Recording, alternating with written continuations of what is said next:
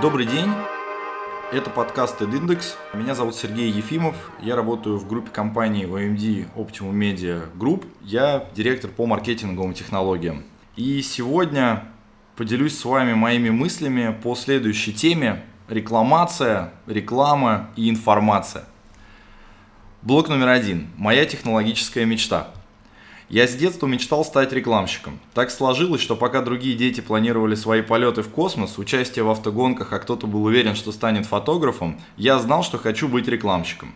Постепенно мою мечту мне стало необходимо защищать. Дело в том, что в простом представлении обывателя реклама, особенно сегодня, особенно в основных больших медиа, таких как интернет, телевидение, радио, наружка, имеет две характеристики. Во-первых, она заставляет всех покупать ненужные или плохие товары, и во-вторых, она не работает. Не знаю, как эти два понятия уживаются в голове людей друг с другом, но, видимо, как-то уживаются.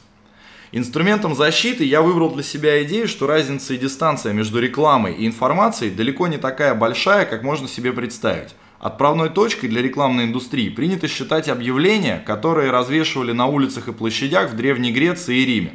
Там и тогда реклама не воспринималась как нечто враждебное, потому что в ненасыщенном информацией мире реклама представляла из себя источник информации для людей, а значит по определению была полезной.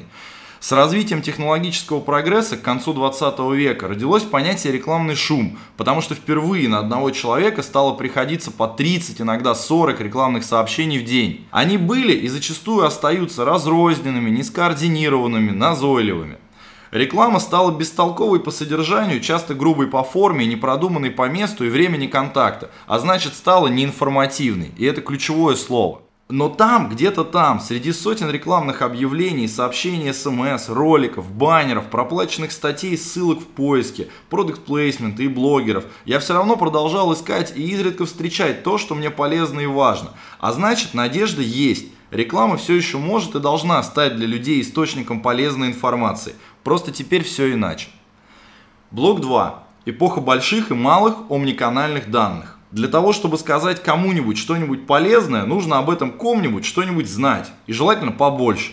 То есть знать, что ему нужно и что его интересует. Но это полбеды.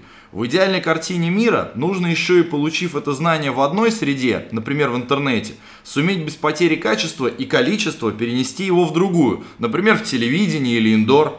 В своем идеальном виде это утопия, такого никогда не будет. Наверное. Разные сущности данных в виде куки в браузерах, MAC-адреса телефона, девайс ID телевизора в приложении цифрового телевидения или IDFA мобильного телефона для мобильных приложений с трудом поддаются склейке. А значит, выстроив работу на одном слое, невозможно перенести на сквозные идентификаторы и работать на разных слоях одновременно. Слишком много, слишком важного теряется из вида.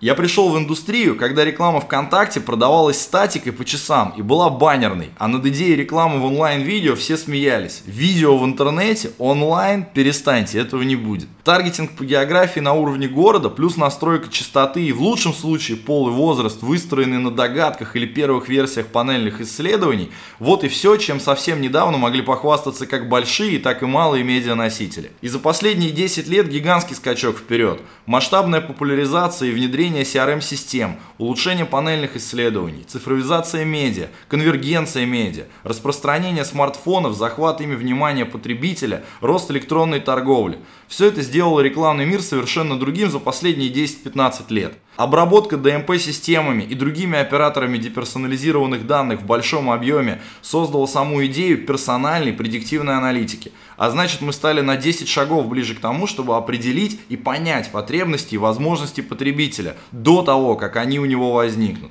Дело не только в шумном кейсе в США, когда система таргетирования рекламы узнала о беременности девушки раньше, чем она сама, а в том числе и в том, что это постепенно становится широкомасштабной практикой, а не случайным совпадением. Я люблю приводить мнение Ицхака Адизиса о том, что квинтэссенция маркетинга – это умение связывать внешние возможности в изменяющемся мире с внутренними способностями в организации.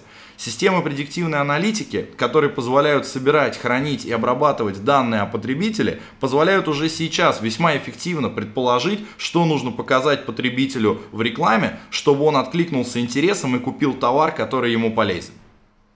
Блок 3. Это все не только про интернет. Я далек от мысли, что технологическое развитие оставит за бортом традиционные медианосители. Пожалуй, все они реагируют на изменения по-разному. Специально для иллюстрации этой мысли данный фрагмент текста в печатной версии журнала EdIndex Print Edition звучит немного иначе.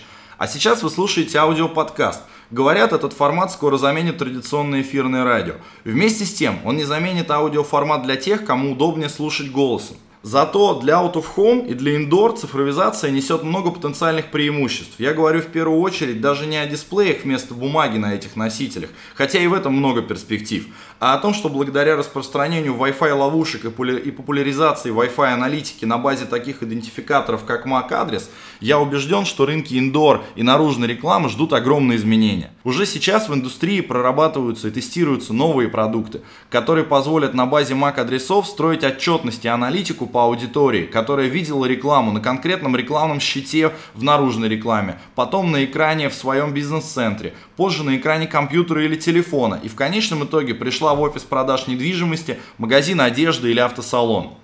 На мой взгляд, подобная аналитика позволит перезагрузить и изменить продукт таких направлений, как индор, реклама в кинотеатрах, реклама на массовых мероприятиях, ритейл-маркетинг и других точечных рекламных каналах.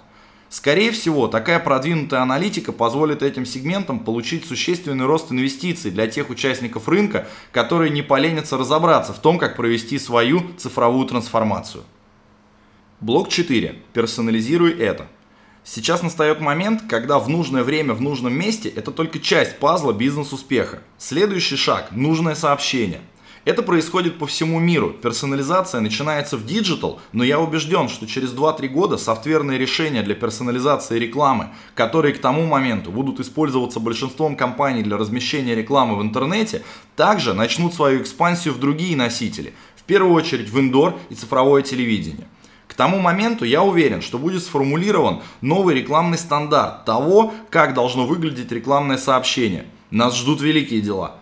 Я думаю, что внедрение нового стандарта креатива завтрашнего дня по масштабу будет равносильно болезненному отказу от построения маркетинга вокруг 30-секундного рекламного ролика, который произошел около 5-6 лет назад. Основой этого стандарта станет, на мой взгляд, отказ от сценарной логики построения сообщения для потребителя и переход к описательной структуре коммуникации.